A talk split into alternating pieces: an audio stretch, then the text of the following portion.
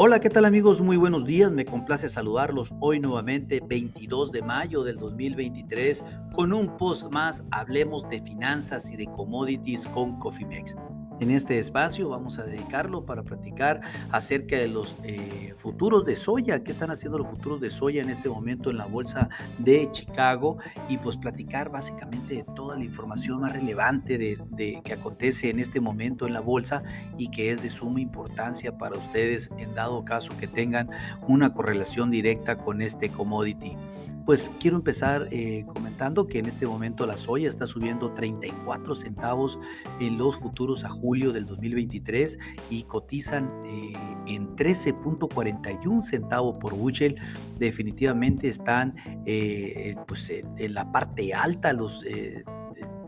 Los, los, futuros de, de, soya en este momento, pues si todo tiene una posible explicación, pero primero quiero, quiero comentarles que salió el informe de, inspecciones de exportación para eh, soya eh, hace unos minutos por parte de Lusa.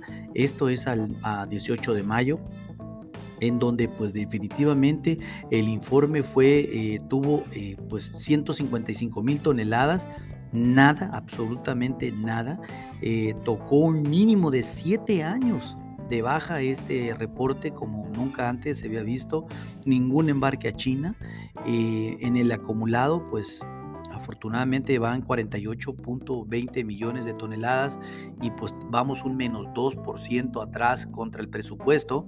Esto pues no está tan malo, pero sí eh, la semana está pues de la pésima, pues no se, no se reportó mucha inspección de exportación y eso pues pensábamos nosotros que le iba a afectar algo los futuros y no. Están limit up los futuros de soya en este momento y pues eh, gozan de una excelente, de una excelente situación. Eh, por otra parte, pues déjenme comentarles que eh, salió también el pasado viernes el reporte del CFTC que es el, reporte que pues, posiciona todos los fondos especulativos en las posiciones de los commodities. y ahí pues eh, quisiéramos compartir con ustedes la información que, que, salió. Pues prácticamente los fondos fueron vendedores netos de 24.517 contratos entre futuros y opciones, esto hasta el 16 de mayo, lo que reduce de las cuales pues eh, fueron nuevos cortos eh, frente a la liquidación de los largos. Esto, que quiere decir? Reduce la posición larga neta a solo 23.942 contratos y ya todo queda 9.465 contratos largos, perdón, 98.000 contra 74.523 eh, contratos cortos.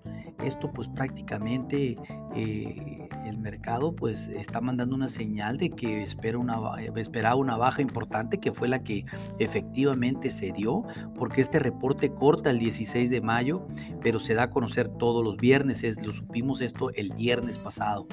Eh, de tal manera que pues obviamente el mercado mandaba una señal bajista que fue lo que sucedió el viernes sin lugar a dudas y ahorita pues vemos cómo esta recuperación se dio muy importante en los futuros de la soya.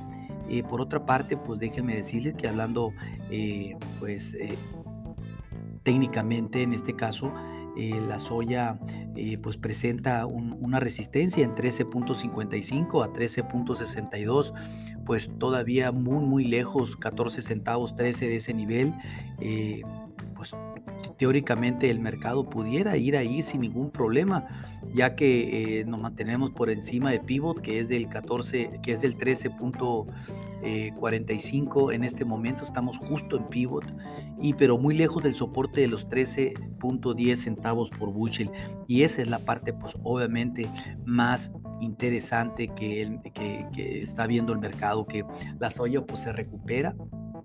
Y esto pues definitivamente es una muy buena señal ya que pues está subiendo 35 centavos en este momento está limit up totalmente la soya y esto pues está perjudicando también a todo el complejo ya que la harina La pasta de soya en este caso pues está subiendo eh, más de 4 dólares short ton. El aceite también está subiendo un 2.6% y pues eh, eh, ahorita acabo de anunciar Lelusa una venta de exportación de 225 mil toneladas de, de, pasta de soya filipinas y esto pues son datos de datos que, que, que, vienen a sumar. Si bien como ya lo comenté el reporte de inspecciones de exportación pues fue, fue el más bajo de 7 años, eh, ya en el acumulado, pues la situación no está tan mal, ya que pues prácticamente solamente estamos un 2% debajo del presupuesto y no un 33% debajo como lo está el maíz. El maíz pues la tiene más fea, ¿no? Eh, China también informó que importaron 5.3 millones de toneladas de soya de Brasil durante abril y esto fue pues un 16% más año contra año y las importaciones de soya de origen estadounidense pues prácticamente en abril solo fueron 1.82 millones de toneladas. Prácticamente pues casi nada. Toda la demanda china se está yendo a Brasil por así decirlo.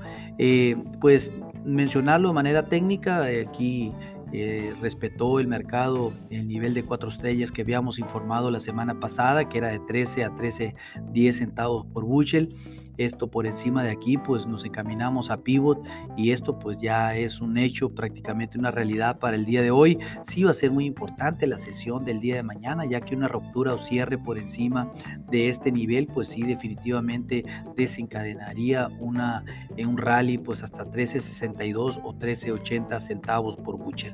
Eh, pónganse muy atentos si ustedes tienen alguna correlación o tienen alguna eh, prácticamente algún riesgo contra este commodity y no tienen una estrategia de riesgos definida, pónganse en contacto con nosotros en info.cofimex.net o bien por medio de este podcast y con gusto lo contactaremos.